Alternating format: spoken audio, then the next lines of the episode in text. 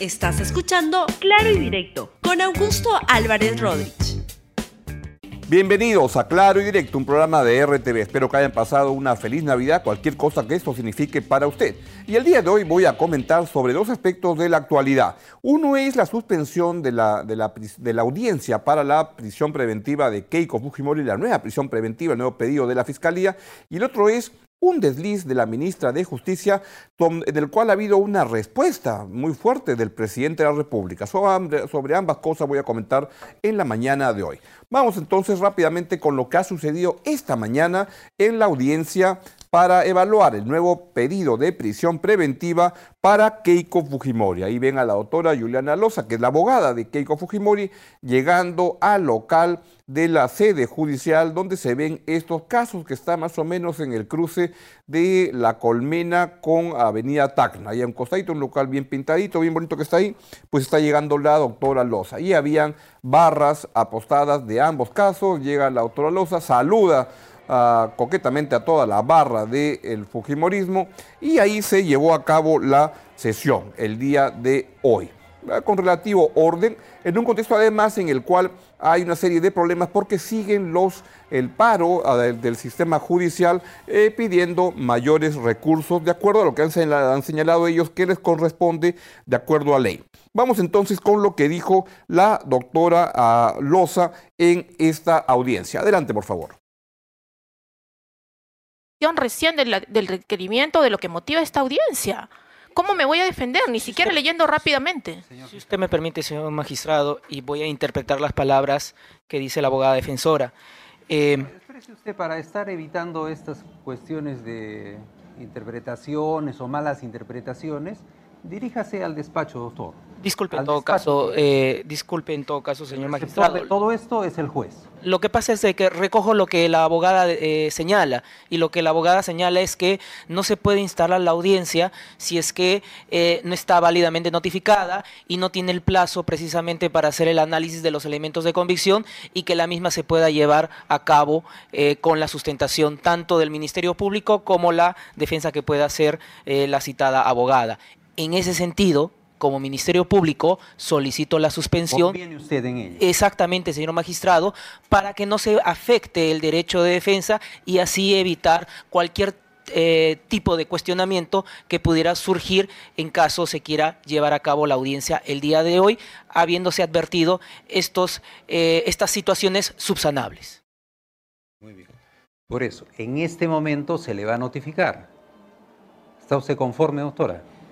Conforme con efecto se me cumple con notificar, pero también conforme lo dice el Ministerio Público se procede a suspender, porque no se puede instalar una audiencia de esa manera. Gracias, señor. ¿Para cuándo la agenda? ¿Usted me permite un pedido, además, señor magistrado, atendiendo de que van a alcanzar la agenda y tenemos ese espacio de tiempo? Sí. ¿Sí? Ya, a ver, ¿quiere hacer algún pedido sí, un pedido, Sí, un pedido pedido breve.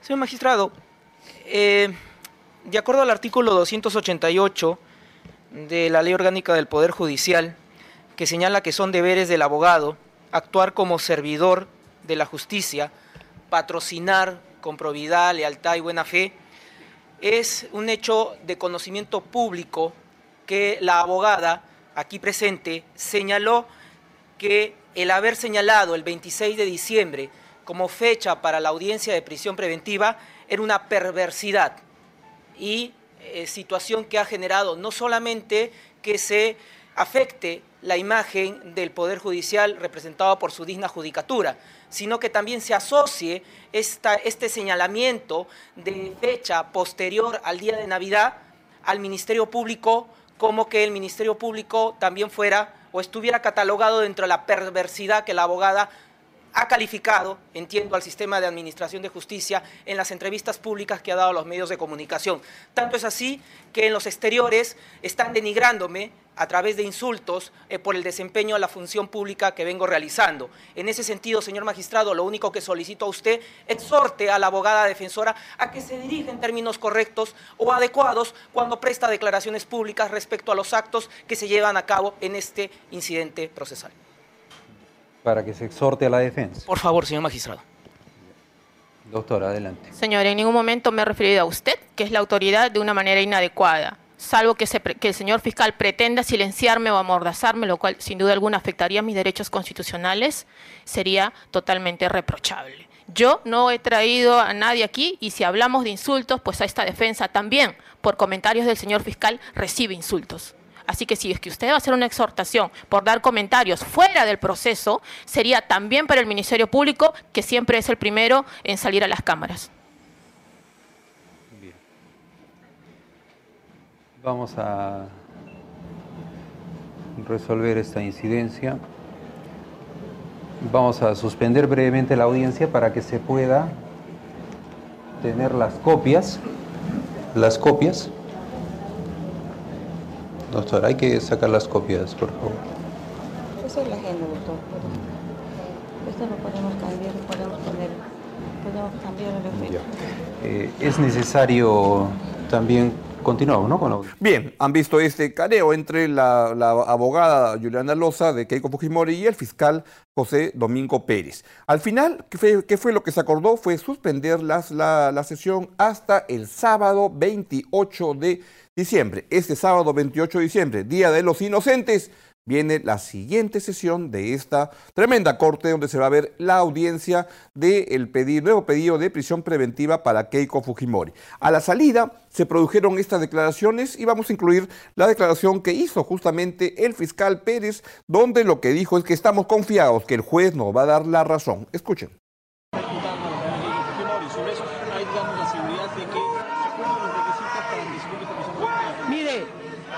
son aspectos que se van a señalar en las audiencias correspondientes, que el juez ya ha señalado las fechas en las cuales se va a llevar a cabo este, esta sustentación del, de requerimiento de prisión preventiva. Y como Fiscalía y parte del equipo especial que lidera Rafael de Barba, estamos confiados que el juez nos va a dar la razón para imponer la prisión preventiva, como los jueces de la justicia ordinaria de la República lo habían dado anteriormente, antes de que el Tribunal Constitucional diera un fallo cuestionable que anuló las resoluciones judiciales y dispuso la libertad de Keiko Fujimori. El Ministerio Público considera que la restricción que merece Keiko Fujimori Gucci es la de prisión preventiva que venimos solicitando desde octubre del año pasado y que los jueces de la justicia ordinaria de la República lo habían concedido. Se lo pregunto porque de pronto la señora Keiko Fujimori hoy día podría salir del país y no tendría impedimento de salir. Bueno, será responsabilidad de los magistrados del Tribunal Constitucional que dispusieron la libertad o escarcelación de la ciudadana de Keiko Fujimori. Bien, eso fue lo que dijo José Domingo Pérez. Ahora nos vamos en directo hasta la casa de Susana Iguchi. ¿Por qué dirá usted? Porque ahí está Keiko Fujimori y también está nuestra reportera Pamela Víncula que nos cuenta qué está pasando en San Borja, en la casa de la mamá de Keiko Fujimori, la ex congresista Susana Iguchi. Pamela, muy buenos días.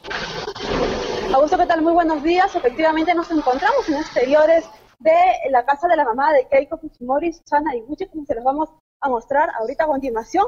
Hasta este punto, pues es que llegó en horas de la mañana Keiko Fujimori, lideresa de Fuerza Popular, ella dio a conocer pues en sus redes sociales que iba a seguir esta audiencia, este segundo pedido de prisión preventiva en su contra en la casa de su madre. Eh, como ya se dio a conocer, pues, que muy temprano también que en plena audiencia que se realizó a partir de las 9 de la mañana, la suspensión de esta audiencia para el día sábado 28 de diciembre a partir del mediodía como volvemos a repetir, ella pues dijo en sus redes sociales que como no está en la obligación pues de asistir a la audiencia, efectivamente ya no fue y mandó a su representante, la abogada Juliana Loza.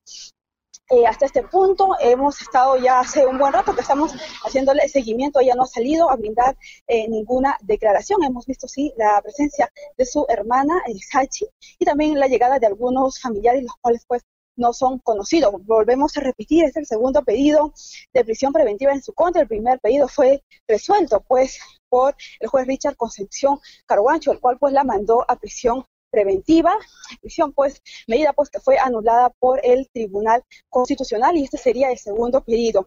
Pero ¿por qué es que hace nuevamente este pedido la Fiscalía eh, a cargo pues del fiscal José Domingo Pérez, eh, quien lidera el equipo Lavajato? Él dijo pues que hay este nuevos, nuevas declaraciones, recientes declaraciones de nuevas personas pues quienes han dicho que efectivamente han dado aportes a la campaña de Keiko Fujimori.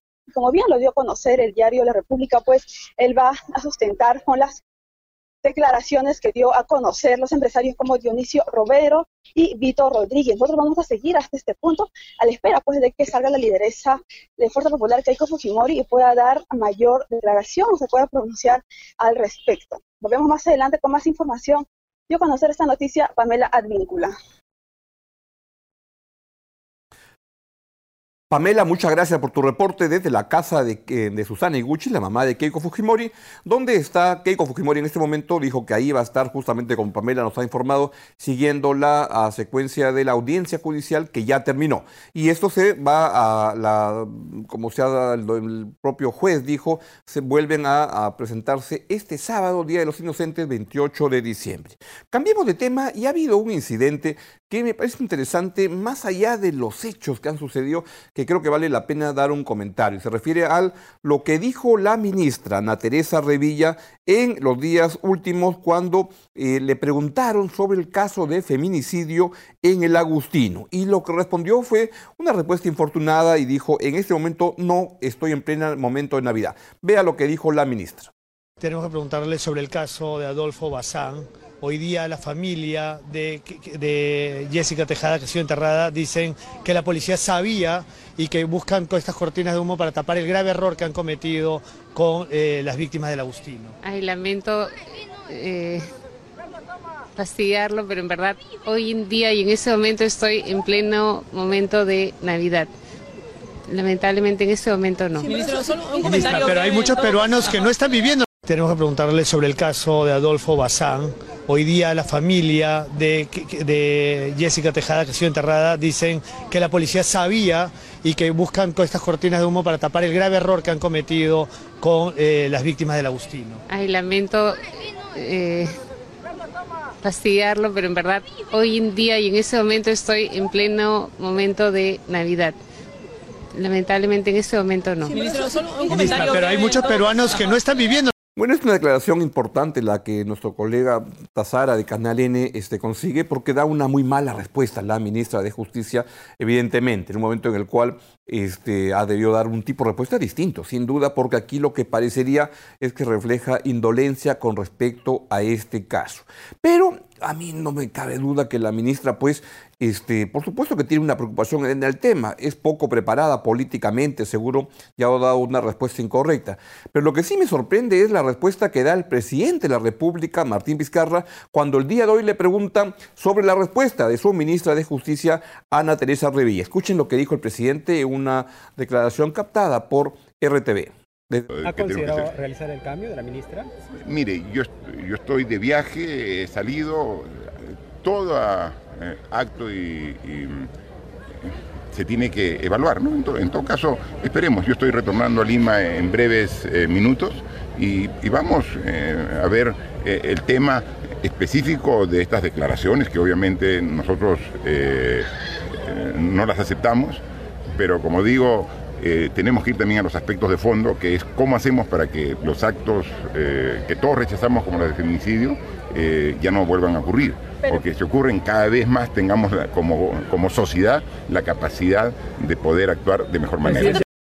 Si yo critico la, la, declaración de la ministra de Justicia, también critico lo que dice el presidente Vizcarra, porque lo que corresponde a un presidente de la República, en mi modesta opinión, es decir que evidentemente no sé, este, lo que ha dicho la ministra es una respuesta equivocada, pero que debe ser al calor de, la, de la, una declaración, porque decir que no la acepta es que el presidente de la República está diciendo que la ministra lo dijo este, de manera consciente, cabal, y que eso es lo que piensa, y por tanto su, este, su gobierno piensa eso. Si es que el presidente dice que no la acepta, debería destituir a la ministra el día de hoy. Pero lo que creo que correspondía era una, una, una respuesta que más remarque la posición del gobierno sobre el tema, pero que no hunda a la, a, la, a la, ministra. Y me parece que es un problema permanente en el cual el presidente Martín Vizcarra vive obsesionado con su aprobación y cualquier cosa que le salpique un poco como que lo saca y este, se desmarca y zafa el cuerpo. La verdad, Creo que es una, una situación que, deberían pasarla rápido. Yo no creo que la ministra Revilla esté a favor de los feminicidios ni de modo alguno, de lo que no la conozco, pero de lo que le he escuchado previamente en declaraciones, es alguien que está llevando del ministerio una política importante como en el gobierno contra los feminicidios, pero cuando hay un presidente que la primera se desmarca y este, parece el cholo sotil dibriando a, a, a los rivales, la verdad que me parece mal. Un presidente debe este, tratar de darle un sentido a las cosas que ocurren y no zafar cuerpo a la primera. En fin, es lo que quería comentarles el día de hoy. Y entonces nos vamos y se quedan con Libero en RTV para que nos cuenten todo lo del deporte y los pases y el tremendo equipo que está armando Alianza Lima para no hacer un papelón en la próxima Copa Libertadores. Nos vemos mañana aquí en Claro Directo en RTV. Gracias por escuchar Claro y Directo con Augusto Álvarez Rodríguez. Suscríbete para que disfrutes más contenidos.